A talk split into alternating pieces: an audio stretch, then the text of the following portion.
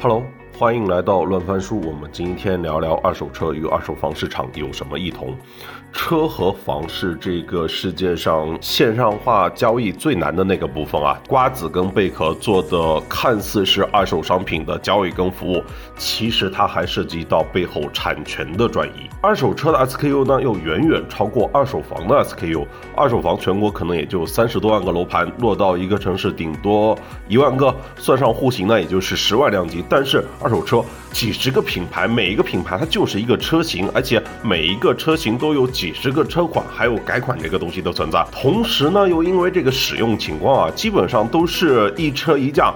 二手房的交易，基本上我们在一个相同的小区看相同户型的房子，就基本上可以砍价决策了。但是二手车不能，完全相同的二手车，价格差个百分之十到二十都是很正常的情况，因为保养情况它都非常的复杂。二手车更难的地方在于呢，就是房子这个事情啊，大家都是有这个升值预期的，不着急卖。但是二手车它的贬值会很快的，就是卖方他很在意这个时效跟效率。瓜子的创始人杨浩勇跟贝壳和链家的创始人左晖呢是认识多年的好朋友。左晖去世之后，杨浩勇在公司里面开干部会议的时候，在开场的时候专门怀念左晖。同事说他当时情绪激动。哽咽难言。关于瓜子和贝壳的像与不像，我们来听一下杨浩勇的分享。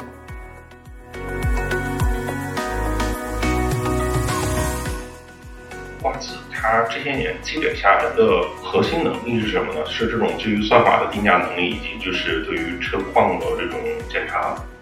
我整体来说，它其实是一个数字化改造的能力。我们把一个必须依赖于线下看车的这个购车方式，变成一个数字化的通方式，就是把一个物理的非标资产变成数字化资产，让它具备线下流通的能力，对吧？这里面的整个的过程，包含我们说的检测、评估、准备、定价，对吧？物流、交付、过户，啊，所有这些环节能够让它具备在各个城市去，呃，其实我是觉得，就有点像我们说嘛，链家在内部把把 S N 跑通了以后。然后就说，哎，行业大家我们都按照这个新的标准来做。对，我们也是把这数字化以后，我们今天说，哎，今天所有的车商，你也按照我们的方式做准备标准，买家就可以买了。对，就是把你手上的物理资产变成一个数字化资产，它就具备线上流通可能性了，全国的买家就可以看了，就可以下单了。在链家转贝壳之前，链家已经是最大的传统的玩家了，然后他相当于自己变成了自己的，当然你们也是啊，对，呃，包括去年就是跟您聊的时候说，之前是呃好像聊业务是看贝壳链家这一块，然后组织看美团那一块，在今天会有什么变化吗？哎，我没听明白，就是业务看，就是业务可能会就是跟贝壳会有。些许的有一些相似或者有一些参考这种，你说它的复杂度吗？还是什么？那或者这么说吧，就是说，呃，今天的车好多跟贝壳的呃异同是什么？就为什么二手房好做，二手车这么难？对以以及你像就是贝壳，我们最我不觉得二手车好做，二二手房好做。从结果它那个感觉上增长斜率上来看吧，因为他们只用做。错，然后大家我们吐槽他中介的，啊，基本上只吐槽他佣金。但这今天对于二手车的话，吐槽说你在中间到底有没有市场价？买家和卖家可能对你都还会有一个信任问题。是，我觉得是这样的。我觉得这两个业务呢，我先说共同点啊。嗯。呃，我觉得二手房是很难的。对，因为我做二手车，我我一直对贝壳充满尊重，呃，尤其是左晖，我跟他私人沟通蛮多的，那是个非常复杂的业务。总会在线下管着十几万人，对吧？通过 S N 体系，然后这个非常深的战略定理，对吧？每次的这个变革，其实它内部它在这个链家体系做了好多次变革，我在内部去给他们做过分享，就是它的当初的一口价啊，跟我们机器人做的一样一样的。然后这个真房源，对吧？这个楼盘字典，呃，你不在行业内，你不知道这个事实验室有多难。因为我之前做赶集，我太知道这个房源信息的问题的。对，能够就是房源这个正房源，其实我们赶集都想过的，对吧？用户看到这些房源不真实怎么办？我我觉得这个东西，你在一个行业没有巨大的这个定力，而且他每次做这个调整的时候，这点跟我们类似，他每次做调整，他业务都是大幅下降，一两年才恢复回来。那只不过是他可能这个历史经营的还不错，他的收入利润他不需要融资，对吧？所以可能外部看到它的变化不会太太大，但是它内部这个可能媒体对这样的一个线下的这个中介的转型也没有那么关注，对。但是他每次的这个一不管是一国家还是正方圆，它历史上还有三次三次变革，还有这个线上做网站，那时候所还有中介做网站呢，他自己投入了大量的钱。我们当时开玩笑，因为房产公司做什么网站，好多人去了来了就走了。你说一个线下机的人去。找互联网什么都找不到的，他把这个网站做起来，然后不但做楼盘字典啊、VR 看房啊这些东西改造，我觉得这是一个伟非常伟大的创业者，他一步步的去这个这个长期主义去去看到这个行业的痛点，一步步改造的，所以我一点不觉得他那个东西简单啊，这个这个，因为我自己说实话，之前感觉我有一个很大的品类是房，我对房这个市场我是非常了解的，对消费者痛点是什么，需要怎么去解决，我跟我跟左晖其实也也。认识十几年，我们零五年就认识，对，到到到到现在，所以所以我觉得两条线，万亿赛道为什么没有被电商，没有被改改造之前，其实都是特别难的，但是早就被做掉了。呃，链条长，飞镖，匹配效率低，这个依赖于人，贝壳也是一样的，对吧？就靠销售绽放嘛。对吧？销售有多努力，每天喊多少口号，对吧？出去发发多少传单，打多少个电话，决定你的销售业绩，这是之前的传统方式。这个这些都是两条线的这个共性。不一样的地方呢，贝壳做的是经济模式，我们其实是某种形式上早前我们的自营是经销模式。这就是刚才说的，他是撮合经纪人嘛，中间抽佣，所以他没有压力，没有库存压力，对。然后这个我们是经销模式，我们要采货，要供货，要周转，对吧？然后要保证质量。他的房的房，反正我把它标清楚就行了，对吧？房子好坏，用户买了房塌了还找我嘛，对吧？不会找我的，它是相对简单一点。但是我是觉得，呃，前面的这些的复杂共性都是存在的。之前的这个业务，呃，极度依赖于线下，是大家的共性，极度依赖于人，飞镖。都是一样的，那不一样的地方呢，也是我们的这个机会。所以你看，贝壳即使是 ACN 体系，它的这个交易还是在线下。但是咱 ACN 非常好的是说，它把房产里面最大的问题解决掉了。房产里面最大的问题就是买家找不到房源，房源找不到买家。所以这就是说，为什么你住在小区，不停的有人给你打电话，要么问你房要卖吗？要不就问你你想买房吗？对吧？他是在做这样的匹配，但这个线下你作为一个店，你去做这样的匹配的时候，你的匹配效率是很低的，就是双方共共性啊。那不一样不一样的地方呢是，呃，房是个不动产，车是个动产，房是只能在本地交易的，车是有机会卖到异地去的，所以我们有机会去打造一个全全国网络。贝壳是用 ACN 的方式去解决匹配效率低的问题的，我们是用线上化的方式。推动全国流通去解决车源和买家的不匹配的问题。二手车这些年有你觉得敬佩或者说你担心的对手吗？在中国？目前看还好。从我不说大公司啊，创业公司来说，我一直觉得这个团队的执行力还是不错的。嗯，其实这么多年模式的两轮迭代，我觉得能够让我去看的比较清楚，也是有。一个好的战略，或者说一个不知道对还是错的战略，如果执行出了问题，你也你就不知道，如果结果不好的话，你不知道是战略问题还是执行出了问题。我觉得可能我一直比较放心的就是说，当我们看清一个目标的时候，历史上这个团队去去达成这个目标，大家的执行的组织的这个这个，不管是节奏还是还是方法，还是还是最后拿结果的能力，我觉得都还是都还是不错。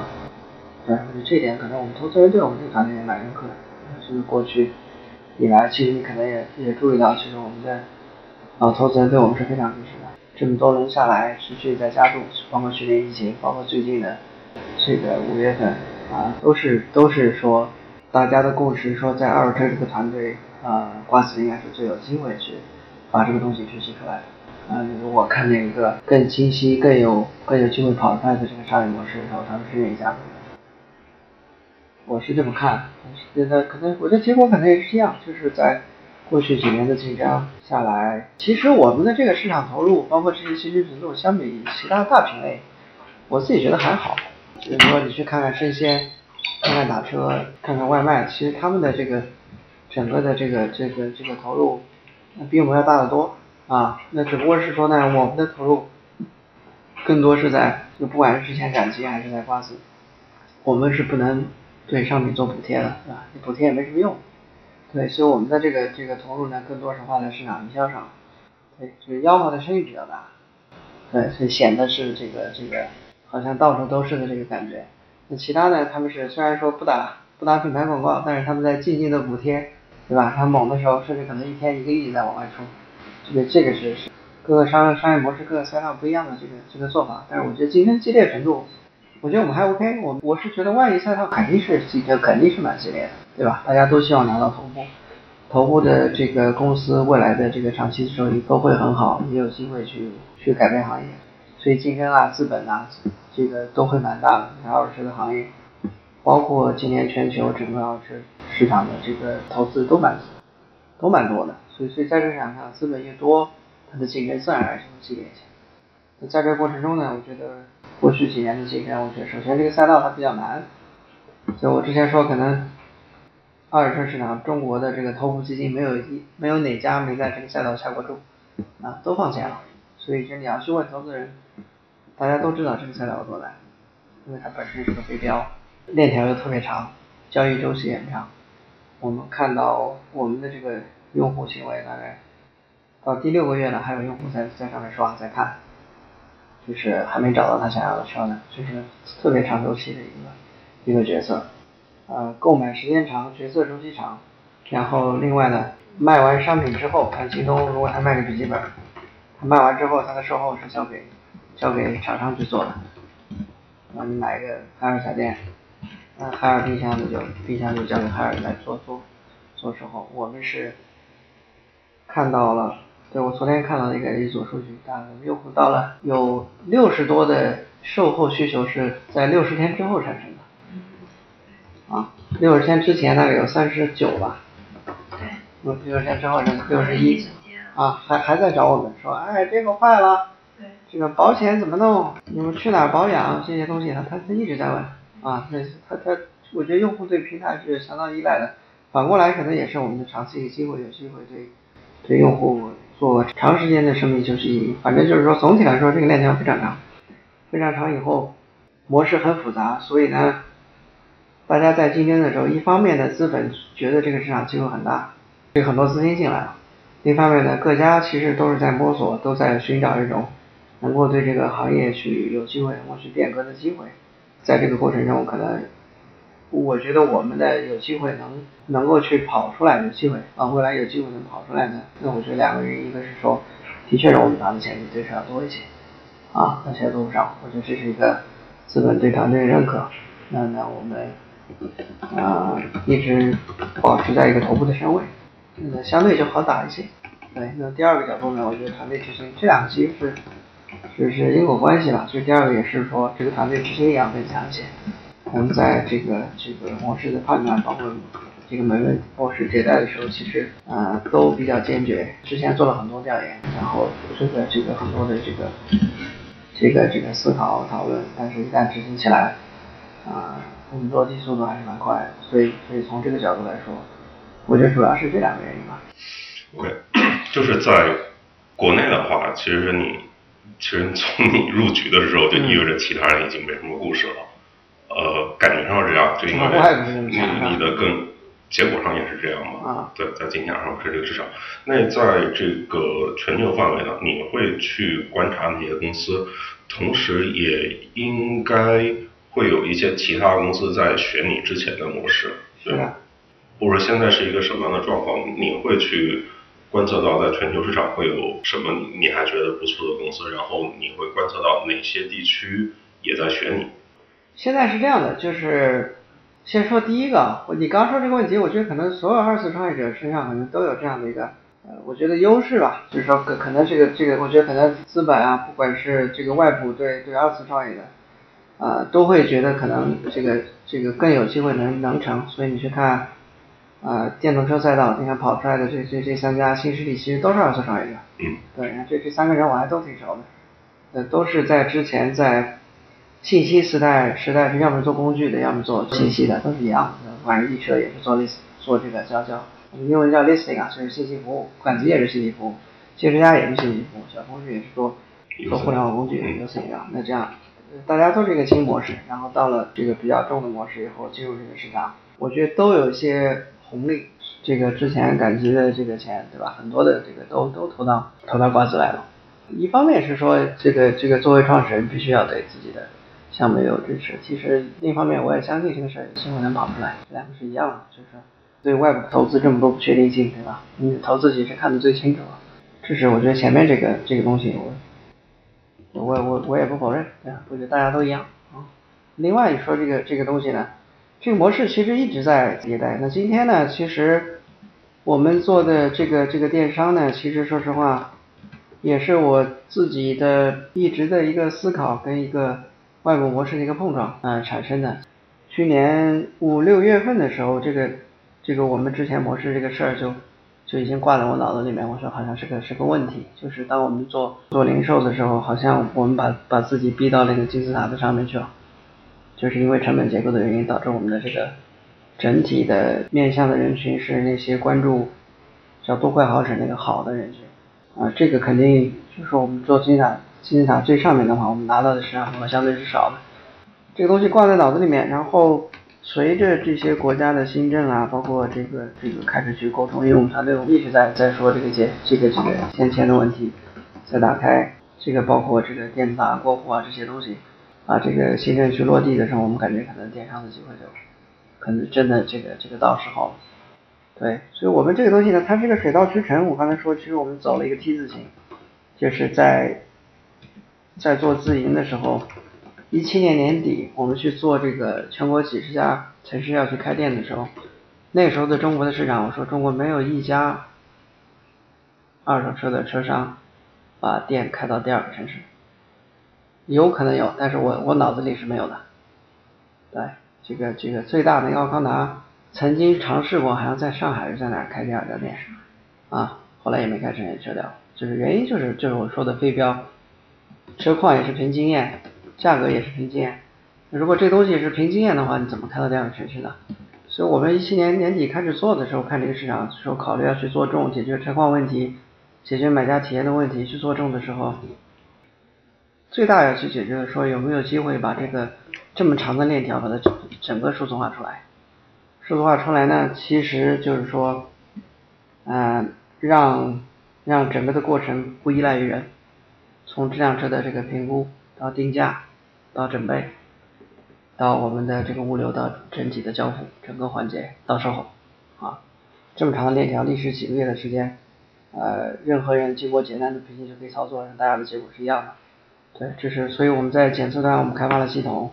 呃，这个配合我们的这个这个定制化的工具，不管是漆膜仪还是 OBD，都是我们自己二次开发去做对整个这个车况做检测。可能车况有六大项，从这个重大事故到外观，到内饰到发动机、电路相比底盘，我们说影响用户做决策的这个影响我们这个买家做判断的这个这个因素其实两块，第一个是影响价格的，对，不管是它的这个车的这个配置啊、里程啊、年限啊。然后它的这个车型，对吧？这些东西。第二个是影响用户在线上做决策的，比方说是有没有划痕，划痕不不影响价格。那个窗子前面如果有个挡风玻璃有个凹坑，它也不影响价格，但是影响用户的这个感知。对，当你这车交到他手上的时候，他在网上没看见，他在交到他现场他发现了，他就不爽，他就说我不要了。对，这用户是非常感性的。因为他他的心目中，我们中国和美国非常不一样。美国大部分买美国的主流人是人是二手车，新车是一千八，二手车是四千万。中国正在往那方向去走。一六年我们做的时候才一千万的市场，今年大概一千八百万，对吧？我估计二五年左右会会超过新车，这是这样的一个一个一个市场，所以正在变成主流。然后呢，大部分人的二手车不买是第一次。美国人很成熟的，二手车。美国人的年轻人第一辆车就是二手车，约定俗成，二十多岁就是就买的一定是二手车，所以中国的二手车刚刚才开始，所以他们的人群对二手车的认知是非常成熟的，就是该是什么样就是什么样的，他可能十四五岁就开始接触车了，那中国的年轻人他买辆车的时候，他认为他虽然知道这辆车，但是他的诉求就是说这些问题我都不能接受，对吧？你要么说清楚，要么要么你帮我解决，啊，这是中国的一个特性。所以我刚才说的这个六六大，从从检测开始，然后到准备，我们今天的准备，我们是检测完以后，系统会自动出一个准备清单。准备清单我们不仅仅是把要准备哪些东西，把准备这些东西用的零部件，让它的价格我们都会列出来。这个单子我们会发给我们合作的这个这个准备商，你就照这个做，出来以后出来的结果应该都是一样的。对，这个是我们立立主一直在做的，只要站在买家一定是一个所见即所得的东西，就是说我不需要物理的去看这辆车，我也知道这辆车况车况是什么样子。当这辆车交付到我手上的时候，说哎，这就是我网上看见的这辆车，这是我们一直要去在在迭代去调整的。这里面我刚才说的。从这个这个车况的这个完美展示，你也不能把所有的东西都展示出来。我们说他在乎的一个是价格，第二是影响他购买决策的这个这个这个这些因素，要把它提进。我们叫特征式提取，就是把它提出来。提出来之后加上照片，加上 VR，用户看了以后，哎，说没有什么瑕疵，没有什么疑点。我们给用户的交付过程其实是很重的，每个城市我们一百多个城市现在线下交付点，交付过程大概要花四十分钟时间，一步一步跟他把这个车从头到尾过一遍。这个这个，哎，你看，照片上有个三厘米划痕，在这儿，轮胎是吸尘新，什么品牌？你看一下，里程是多少？你看一下，啊，这些东西都得给他还原，免说用户他才不会催车，要不然你你交付完了，他事后发现问题再来找你，就就变成他就会投诉我。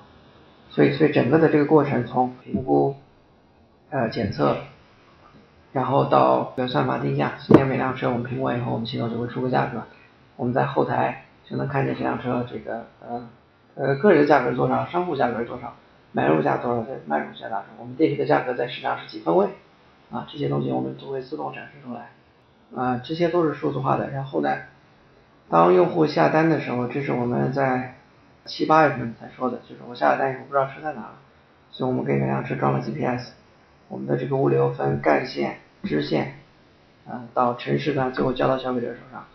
干线和支线都是我们全我国大概点对点五万条线路，五万条线在物流里面其实不算多，但是呢，它的确需要彻底改造，因为它都是散的，拼出来的，拼出来以后呢，然后呢，这个这个没有数字化，所以我们就装了 GPS，装了以后我就知道，哎，到哪儿了，到什么地方了，地图上也能看见，没有这个东西，消费者说，哎，我下单我的车呢？然后呢，这所有这五万这个之间的点，每两个城市的过户。手续和要的资料都不一样，所以呢，我们系统一旦是说说从北京发到呼和浩特，北京发到贵阳，我们系统自动会生成这个两边的这个这个这个过户专员、收车专员就会生成一个说你要跟客户要这个这个这个资料，准备什么什么东西，手续大概是谁，联系人是谁，哒哒哒哒整个的过程，然后收车端也是这样，然后整个的然后的这个这个准备完以后回回回上单，然后。走物流干线支线，到了那个城市，城市的最后的这个最后一段的物这个交付都是我们自己的人来做了。那我们送至上门，这个这个我们最近做的调研，送至上门的体验非常好，超呃用户满意度是百分之百，我们调了一百个用户，然后超出预期的百分之九十五，就是当你这辆车真送到他家门口的时候，他觉得哇，这个这个这个有点被宠爱的感觉，对吧？之前跑那么远去看这些这些东西。所以所有的这些这些过程，整个的交付过程，我们是戴上那个那个那个这个这个这个眼镜的，我们全程录像，对，就是确保这个这个流程是，因为你一步讲不到，将来就会出问题。所以整个的过程也是系统这一步说什么，介绍哪些东西，啊，他都是对着那个那个手机一步步往下去摁的，他哪能记住这辆车？他一天交那么多车，他哪知道这辆车到底有什么？所以他就是。其实是一个把这个数字化资产还原成物理资产的一个过程。我们走两步，先把一个物理的非标资产把它变成数字化资产，在线上展现出来，我们的用户就所见即所得了，可比价了。然后发车发车自到消费者，然后线下的那个人最后花三十分钟再把它还原一下，最后交到消费者手上，整个的这个链条，然后所有的售后这些东西，这个因为我们的车是是保障的，七天无理由退车，当月的车况的所有问题我们都是免费修的。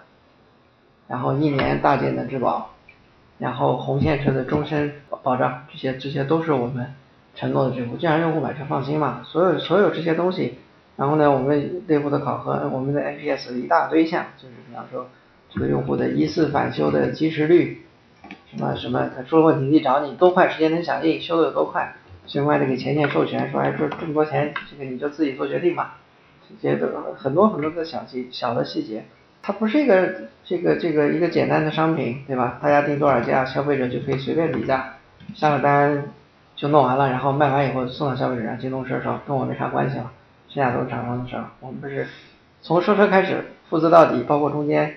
这个这个线下的物流交付，然后过户、检测、准备，所有这些东西都得把它数字化之后，然后呢，我们做了什么事儿呢？其实这个这个我们叫 T 字形，现在这个你看我们自己的自营体系里面把它跑出来之后，这点跟贝壳是有一些像的。就我们当时一聊，就有投资人说你跟贝壳蛮像的，呃，像也不像，对，像像呢，其实说，呃，我们都是在自营体系里面在在在做改造，改造以后对行业赋能。不像呢，其实他们的交易还是线下，他们比我们更重、更复杂。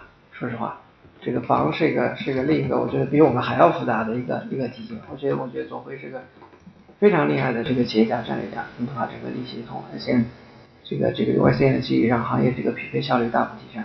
我们也是一样的，就是说这个这个给行业创造的价值，就是说呃，在房和车领域都是一样的，就是因为它这个。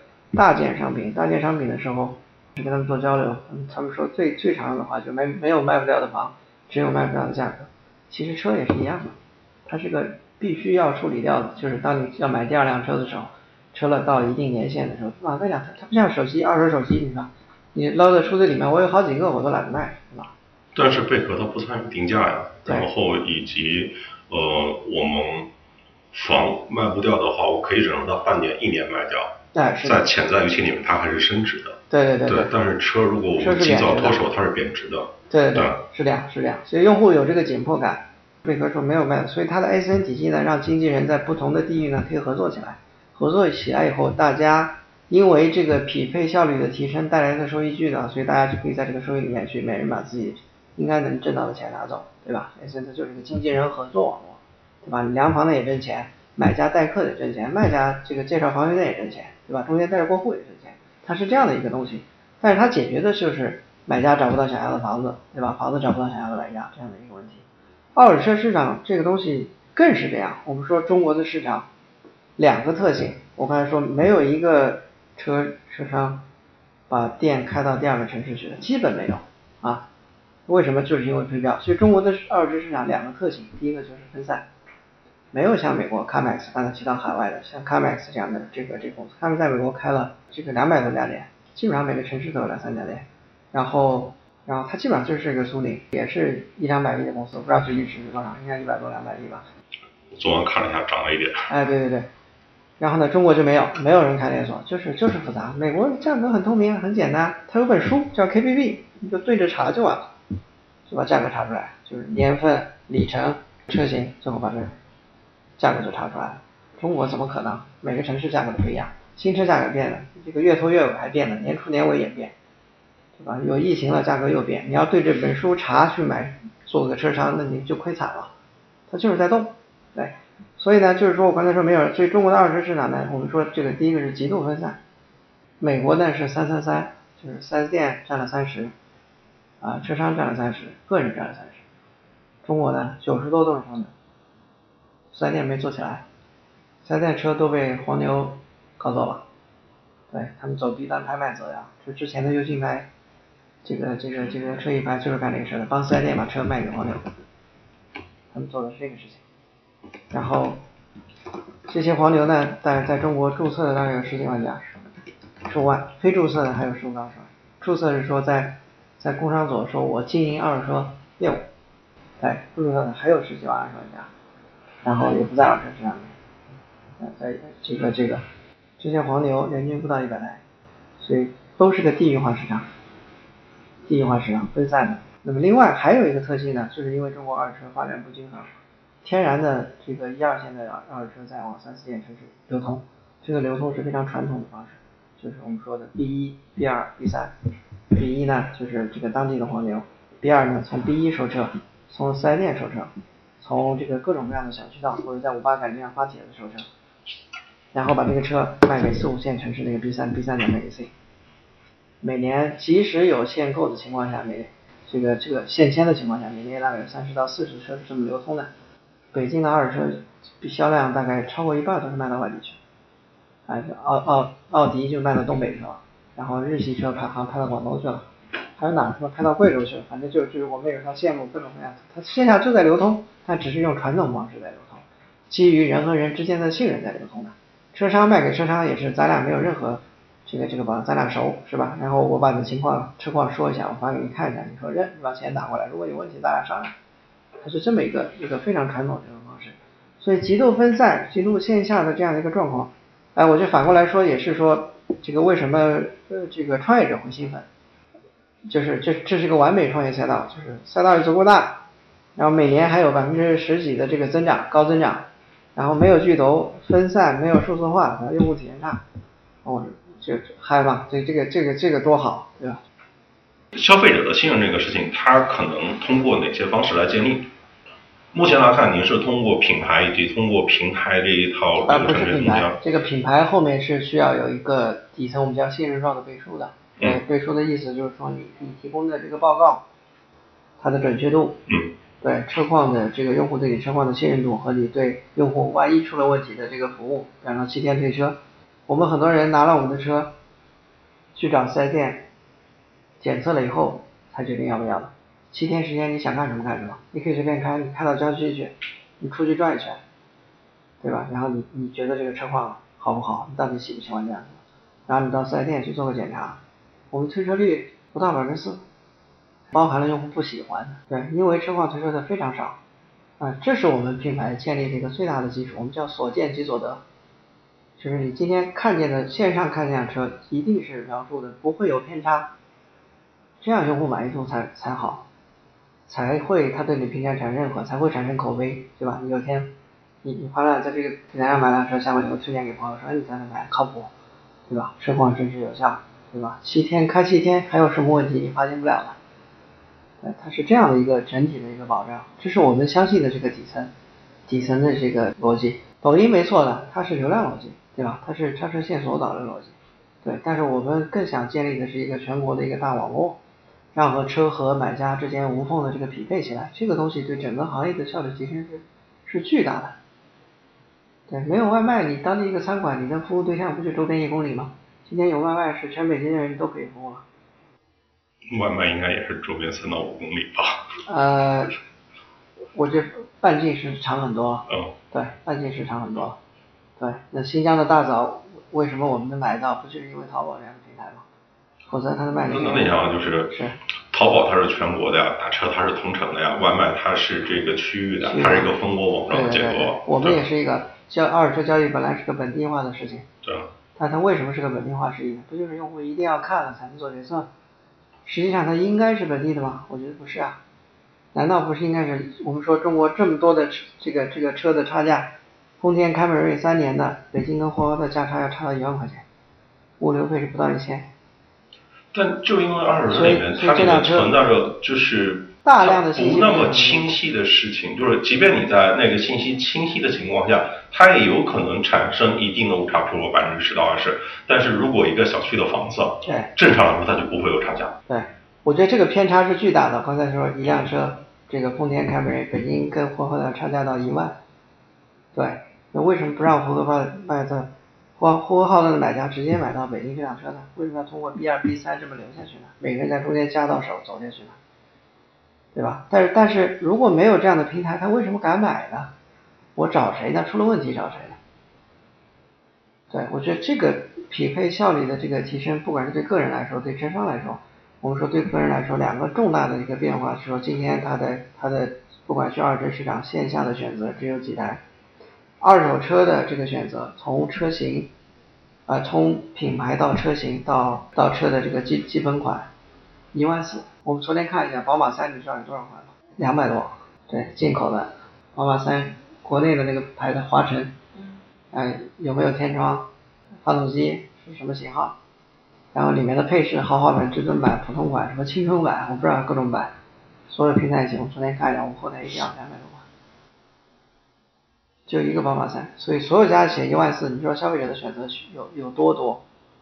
那我觉得随着电车这种的车型和车的品牌应该会缩减很多吧？这个呃，未来未来是这样，未来一定一定会少很多。但今天这个存量市场，我们说三亿的车，是不是逐步迭代过来？它它今天的消费者的要求的选择是是是足够足够多的。怎么感觉你这个模型在电车这个时代更成立呢？呃，更容易数字化一些。对啊。那当然是好事，如果电车时代更成立。但电车现在刚处在新车阶段呀。呃，为什么二手车不行？二手车更多啊，二手车品牌更多呀。你说电车少，对，还那个些，但是二手车今天说这么多的选择，消费者买车的时候，他的需求是非常多元化的。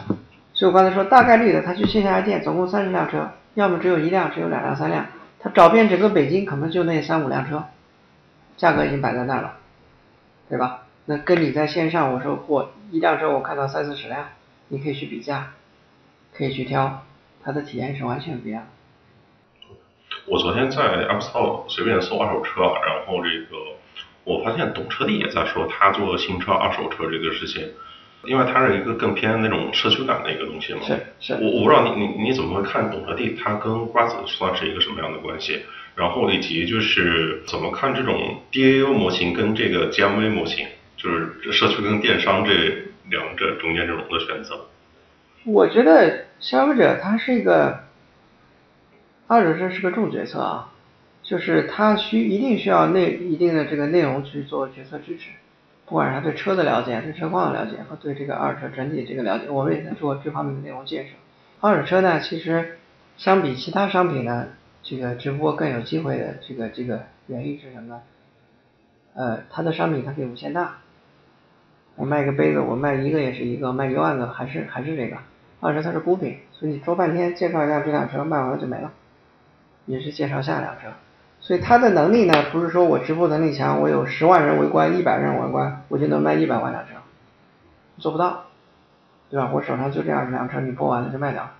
所以它是一个它是个有限供给的一个一个一个东西，它没有就是说我这场我把这辆车介绍完以后，我可以卖一万个，这一模一样的东西，它它做不到。这辆车卖掉它就卖掉了，所以从这个角度呢，就是说，对车商来说，我觉得应该是个不错选。有些有能力的，对吧？我们现在有很多车商其实也在做直播，做这个做那个。然后这个这个我们也聊了一些车商，有些头部车商其实是在抖音上有一些成交量，但是我觉得在十五万的从业人员，再加上那个剩下的也是没有没有牌照的，具备这个消费者对他产生信任，具备直播能力，应该是个其中的一小部分。我看您上次采访里面说，这个二手车它重要的可能不是复购，也不是补贴，也不是会员。是的。那它可能是什么？因为就是在我跟那些短视频平台聊的时候，他们都说最重要的是信任。然后快手老是会举一个叫王贝勒的呃卖房子的中介的例子，他说在里面卖了几千套还是多少套，说整个贝壳都在学习他的那种方式，他可能只有六万粉丝。对。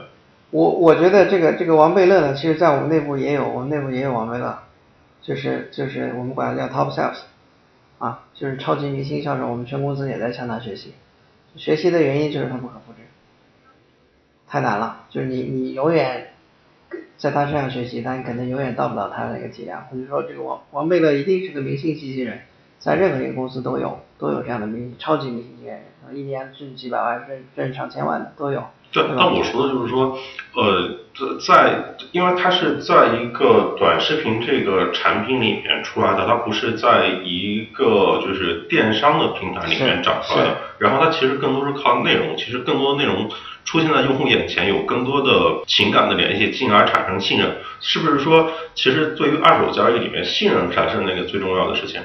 我觉得是这样的，就是刚才也提到，我们跟其他电商不一样，电商电其他电商做补贴做复购，对吧？我们其实呢，呃，但是如果你把这个电商的底层逻辑你拉得再高一点，其实大家也还是一样的。就我不知道你有没有看过贝索斯那本书啊？他叫叫叫什么？Everything Store 是那本。一网打尽吗？啊一网打尽，对。他里面说过一句话，贝索斯说，呃，是是那本书上说的吗？他说我不是在卖东西，我我在帮消费者做决策。嗯。其实我们也是一样的，就是。就是这么重要的一个角色，对吧？十万块钱一个东西，消费者大概花平均这个这个三到六个月时间才能去做一个决定，呃，这样的一个决定，你你通过一两千块钱的促销是搞不定它的，对吧？我觉得不管是抖音这样的平台，通过人格，对吧？和不断的每天的内容教育，让你对我人产生信任，继而对车产生信任，我们的这个底层逻辑是，他是通过对人产生信任，然后对车产生信任，对他买的东西产生信任。我信你了，你卖的东西我就愿意买啊，这个逻辑。我们是说让让用户对这些车况本身对这个平台产生信任，这个平台我们的检测标准，我们的整个的交付标准，我们的售后标准，这个整个这些东西，整个产业标准。我觉得我不排除将来这些车商有机会在瓜子也可以直播啊，因为它的底层的履约车况的保证还是需要有个平台来做的嘛。你可以说的各种各样的天花乱坠，它最后如果是在瓜子这个瓜子是瓜子检测过的，出的报告、拍的照片、拍的 VR，然后用瓜子物流交到你手上，享受七天退车，对吧？所有的生活保障，你不信？抖音上有啥是吧？他就他就说啊，现在交定金，交个大定，我给你发货。嗯。啊，没了。你说那本书里面，我记得是应该是在二零一一年的时候，贝佐斯他写那个给股东信里面，他提到说他做亚马逊的网络服务和物流以及 Kindle，Kindle 它是直接出版嘛，然后其实都是建立在同一个前提上，就是去掉看门人，可能在你那边就是去掉中间商，都是出于这种的感觉上的路径思考。呃，其实不叫去看门，我觉得大家都在提升效率吧。嗯。啊，把这个先打掉。我觉得二车在中国现在说第一步可能是价格不透明问题、车况的问题，这些都是表象。那下下一步，我觉得能够有机会对行业做做变革，其实就是就是说，如果你能让这个行业的整体的流动效率能够去整个有个大幅的提升，就是我们把一个区域化的、本地化的、碎片化的网络变成一个全国的标准化的一个可以线上流通的这个网络。这个网络其实线下就有，刚才说的三四四车就是在非标的方式、传统的方式在往外在流通，对吧？然后这个这个当地的买家为什么要去买个北京的车？可不就是在当地找不到车源，第二个当地车偏贵嘛？对，所以我们的百分之八十的这个这个异地流通率，它它就是一个自然的现象，就是因为我在当地找不到我想要的车，和我当地的车价格到到不了我的需求。那今天当你平台上有几万辆车的时候，我一直在说，一个菜市场当有十家卖白菜的时候，人卖白菜不用担心白菜的价格你买贵了，对，它它就是这样的一个正常状况。那么对对这样的一个大平台来说，所有的车商都有机会把他的车卖给全国的这个这个消费者，这是一个巨大的一个我觉得效率一个的一个提升。哎，就是这些年您在市场营销上花了这么多钱，就是。当然，您现在很大部分流量都是来自于自由流量啊。如果把你的产品，就是把你的内容变成本身就能够特别吸引流量的呢，就是这种方式。我指的可能是类似于综合体。当然，你自自自己也在做更多的内容介绍。对。然后另外一块就是。我之前跟快手那边的运营负责人聊，他说他跟我举了一个案例，就是指龙湖的一个营销总监，可能是最年轻的一个高管，然后去辞职做了一个，当然他先做旅游地产的这个方向的，就是垂直行业的 M C N 这个方向。就是因为我老感觉，就是刚刚对于信任这个问题，其实没有聊的更更多啊。就是在今天，我真的感受到了一些，就是你的信任被人这个关系被短路了。对就是你平台搭建的这些很强的这些基础的信任，然后他一个人如果能够有这个信任的话，那其实我也可以一个网红，对对，譬如说那个某个说车，我我也不清楚在车这领域有哪些，嗯，就是完全可以，完全可以。你说这两点啊，一个是产品本身，一个是营销策略，嗯，啊，这两个是不矛盾的。其实这个前面倒车也罢，带这个整体营销方式其实也是一样的。你看我们做营销的时候。我我我我被那个经纬拿去分享，然后经纬经纬开始说，哎，这产品好就可以了，为什么做营销？难道产品自己不会说话吗？对吧？你东西好，它就它就是好呗。那其实是我我我经常拿这个举例的，我说这两个不矛盾，不矛盾。一个就是说，我经常问你你好餐馆，这菜特别好吃，用户进来以后，他吃了，啊，这个菜太好吃了，我下次还来，又便宜，对吧？又香，啊，绝对第一名，我下次还来。这是你的产品好，对吧？那这个餐馆是说我的菜好吃，它会不会火？它一定会火，对吧？营销解决是什么问题？你在门口贴了一个牌子，那人家为什么会进来呢？我不吃不知道你的好，对不对？它其实是在前端的叫用户拦截，用户拦截就是说我在一条大街上、小吃街上，我把这个东西贴出来以后，你就知道我这家东西是最好吃的，你就进来了。然后进来好吃，我产品好，那是另外一段。如果我贴了个大牌子，用户进来，他他的东西不好吃，他们还是走了嘛，你也不火，对吧？但最好的方式是说，我这个东西放在这儿，我在你用户走掉这么条大街里面，一眼就看这个牌子，我说这家一定好吃，我就进来了。然后那东西又好吃，对吧？他就起来了。所以产品好跟你的这个这个营销两个都好的时候，它是有合力的。所以从从这个角度来说，品牌营销是在解决前端的用户认知的问题的，向用户传达什么，对吧？如果你在门口店说是，我我在这个这个重庆的时候我就看看见了，重庆很多小店弄的，叫什么有个叫什么什么说胡妈什么面店，他写的就是什么抖音什么第一名。哎，我一看嘛，我就进去试一下，是吧？他他其实他就这个定位他定的特别好，对吧？他是我把这个话告诉你就有机会能进来。那那很多品牌找到那一句话，其实都是在去去去夸张火啊，其实都是在在做这样的一个一个一个事情。回到你刚才说这个东西，我们说的这个基础建设，我管它叫产品好。就你来了以后，这个人是个骗子，他是个大忽悠，呃不重要，我这套流程就给你一个。车况有保障，服务有保障的一个基础保障。抖音的大号营销，这个叫营销，它是个导流的过程，因为你对我产生信任，对我的这批车产生信任，对吧？这是两个东西，不是说他好我不好，我好他不好，这两个是可以有机结合的。为什么用户不能在我这做做直播呢？我直播是时候未到，对吧？这个这个，但是这两个是不矛盾的。我这个叫产品好，他那个叫营销好，营销好更把更多的用户带到店里去，好不好吃不重要。因为你这个人长得帅，对吧？有信任感，我就进你店里吃你这个东西了，对吧？但是他真买那辆车，他难道没有售后需求吗？就出了这个车况问题，他会不找他吗？对吧？就这个这个各种各样，他还是会去找。那个时候你说你这个人，我就你在网上有公信力，你就能帮我所有问题都解决吗？如果你不能及时的解决，不能把赔付做到位，修理做到位，这个这些东西做到位，用户还是会骂你的，对吧？是我们叫产品好，所以这两个是是不矛盾的，对。我我其实想说的是。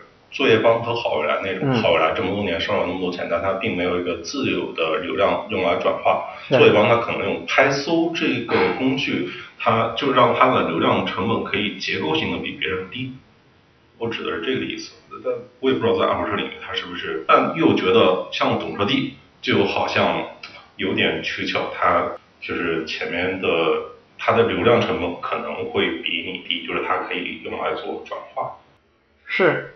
啊，这是个微信跟淘宝的关系一样，对，就是微信流量大，巨大的免费六七亿，对吧？淘宝每年到处花钱，在各地方买流量去承载，但是大量的交易还是在淘宝，因为淘宝做了围绕整个商品做了非常好多的基础保障，对吧？选择多，可信任，支付方便，物流快，对吧？这个售后服务好，所有这些东西它打造了，所以用户在在微信上做决策，在淘宝上买东西。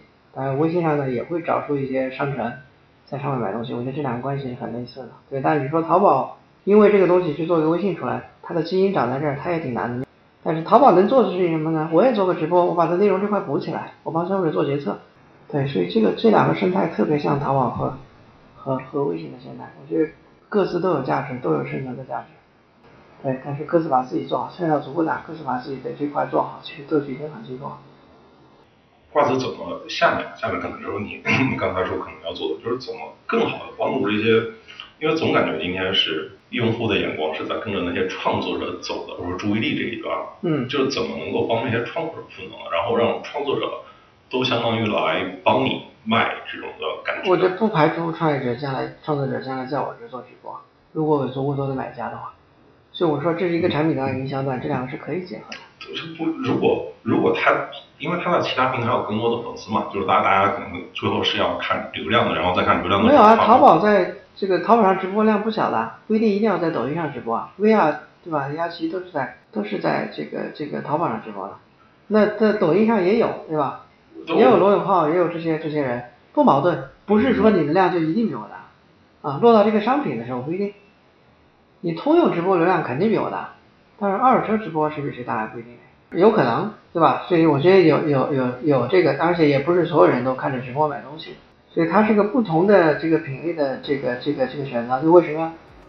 那为什么抖音上的这些做了直播，为什么不交给我们瓜子来做支付呢？